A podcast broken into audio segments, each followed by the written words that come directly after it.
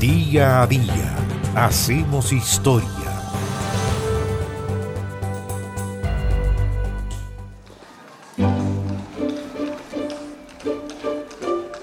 El 30 de diciembre del año 1525 murió en Augsburgo Jacob Fugger, el banquero y comerciante que financió a papas y monarcas, por lo que por muchos ha sido considerado el banquero más poderoso de la historia. Fugger había nacido en 1459 en una familia de comerciantes. Fue el noveno de diez hermanos y los mayores aprendieron desde muy jóvenes el arte del comercio junto a su papá.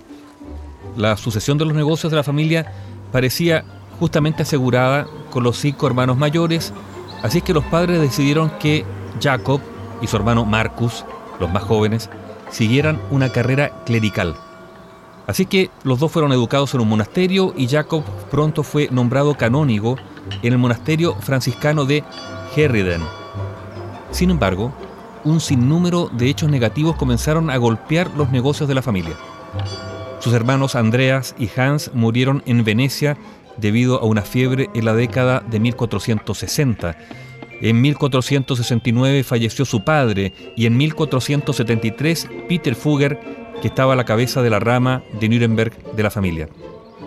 Como en 1478 murió también su hermano Marcus, que manejaba los intereses de la familia en Roma, Jacob tuvo que retirarse del monasterio para ocuparse de los negocios una actividad de la que no tenía idea. Su primer año de aprendizaje lo pasó en Italia, en los importantes centros de negocios de Roma, Venecia y Florencia.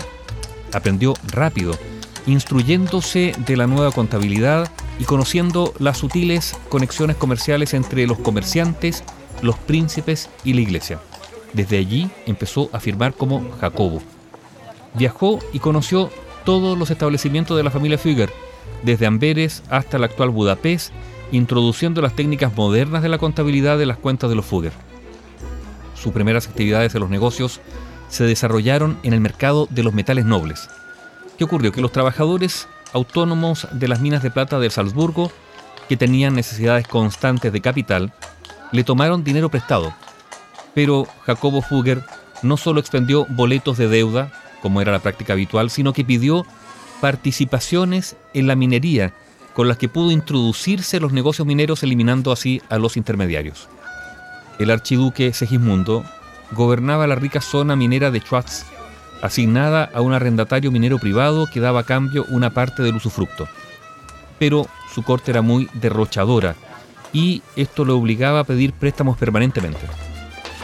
Jacob Fugger se convirtió en su prestamista, pero no pagándole al príncipe, sino directamente a los acreedores, y de esta manera obtuvo las conexiones necesarias que le permitieron conseguir poco después el monopolio sobre la plata del Tirol para su familia.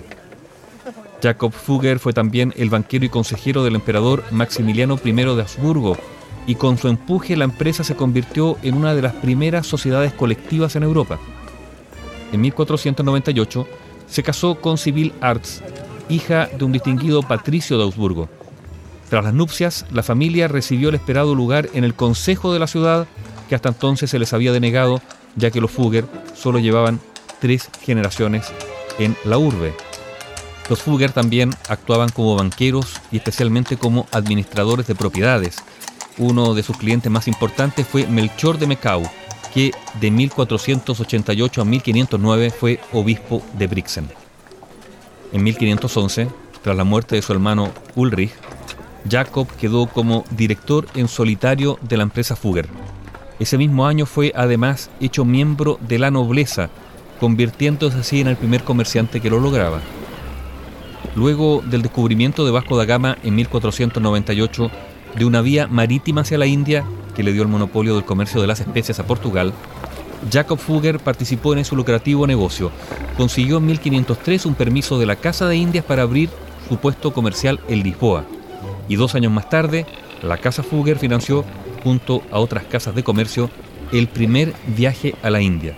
Además, como inversión futuro, participó en la financiación de la expedición de Hernando de Magallanes. Según su biógrafo Greg Stenmeitz, durante su vida llegó a amasar una fortuna que podría catalogarlo como uno de los hombres más acaudalados de la historia, pero en todo caso sí es considerado como el banquero más poderoso de todos los tiempos. Jacob Fugger murió el 30 de diciembre de 1525. Bio Bio, la radio con memoria.